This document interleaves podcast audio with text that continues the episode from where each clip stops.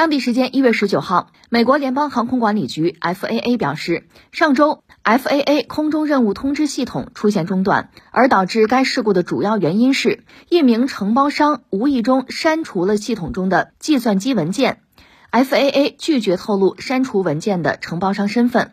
据悉，这次系统中断发生在当地时间一月十一号。导致 FAA 不得不要求所有航空公司暂时暂停美国国内出发航班。据十一号当天的数据，这次系统中断导致超一千架次航班延误。这怎么说？这叫破案了吧？这算官宣哈？就是前段时间，应该说这个叫震惊全球，一点不过分。就是在当地时间十号下午吧，美国联邦航空管理局它有一个空中任务通知系统。出现故障，其实就大宕机啊，最后导致这么着吧，呃，重置系统，所有美国国内航班全部叫停。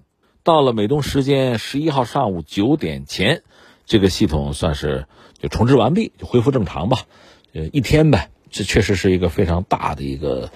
一个大的故障吧，按我们中国话算不算安全生产责任事故是吧？那现在呢？呃，经过美国方面的调查，最后给了一个结论，说是有承包商啊误删文件，一个计算机文件误删，最后带来这个结果。我特别关注了一下，就是大家一直担心有没有可能是，比如恐怖主义啊、袭击啊、黑客啊，呃，他们官方给的说法说，截止到目前没有。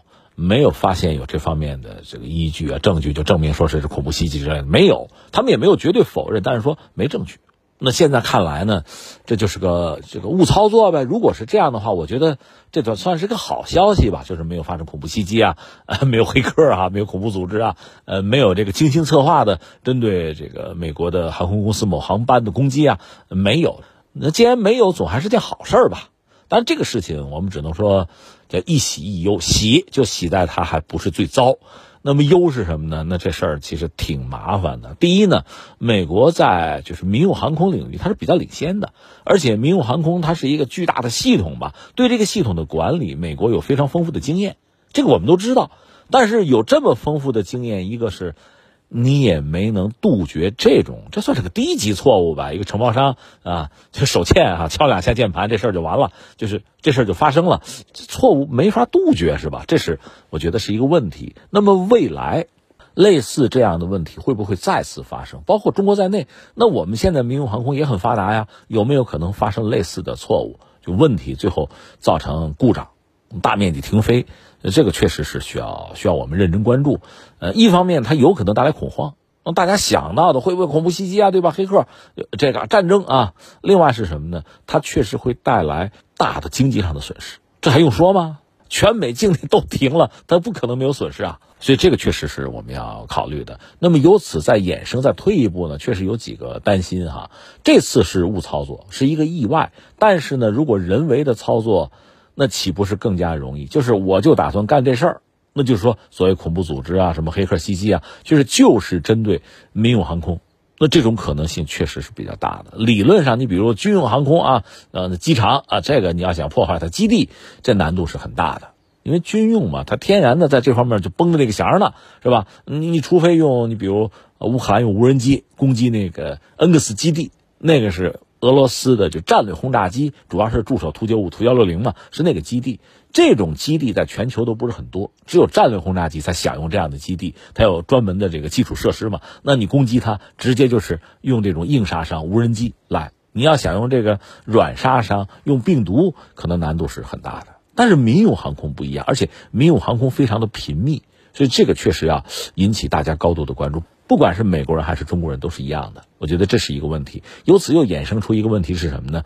就是在今天吧，计算机的应用非常广泛，包括人工智能，这个发展也很快。呃，最近刚看了日本方面的一个报告，就他判断说，中国在这个领域，在人工智能这个领域超越美国了。那美国中情局那个局长前两天还有一个感慨，就是讲人工智能 AI 嘛，就是就是美国做的都做到这个地步了啊，中国也能做到吗？啊，居然做到了吗？就也是有这种忧虑啊，所以他们是对国家竞争他担忧。但是，当你大面积的使用人工智能，就是依赖计算机的时候，如果计算机发生故障，那怎么办？一方面，我们承认现在计算机能够从事的这种工作啊，很精密、很复杂的工作，人啊，人脑根本不堪重负，承担不了，你只能依赖它。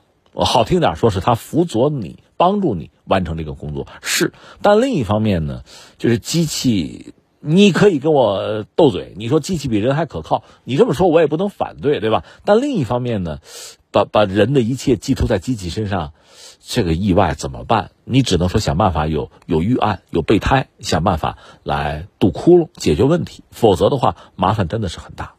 另外还想说句什么话呢？就前两天我们刚刚关注了缅甸的空难嘛，呃，有些学者只是从学术上讲，你可能听了你不爱听啊。从学术上讲，呃，我早就看到过这样的想法，说比如这个民航机啊，不要做太大啊，不要做太大。其实像波音七四七啊、空客 A 三八零不都生产线都停了吗？做太大的飞机一下子动辄二三百人在上面，真出了事故的话，出了空难的话。那一下子二三百人罹难，这个对对人呃人的心理啊，对社会啊，包括对航空业的这个冲击都会非常大，不堪重负。如果飞机小一点，就人少一点，即使发生意外呢，就是百人以内吧，就即使发生意外呢，冲击也不至于太大。因为这个冲击大呢，不只是说心理上的阴影，对经济啊、社会稳定啊、秩序啊，可能都会带来麻烦。对民航业，甚至最后对呃民航的这个。飞机生产可能都会带来非常多的困扰，有人甚至想这个东西。那我就在想哈，在美国这次出了一个事儿，它是整个全美空域一个系统在管。那如果出了问题，那只好都停下来。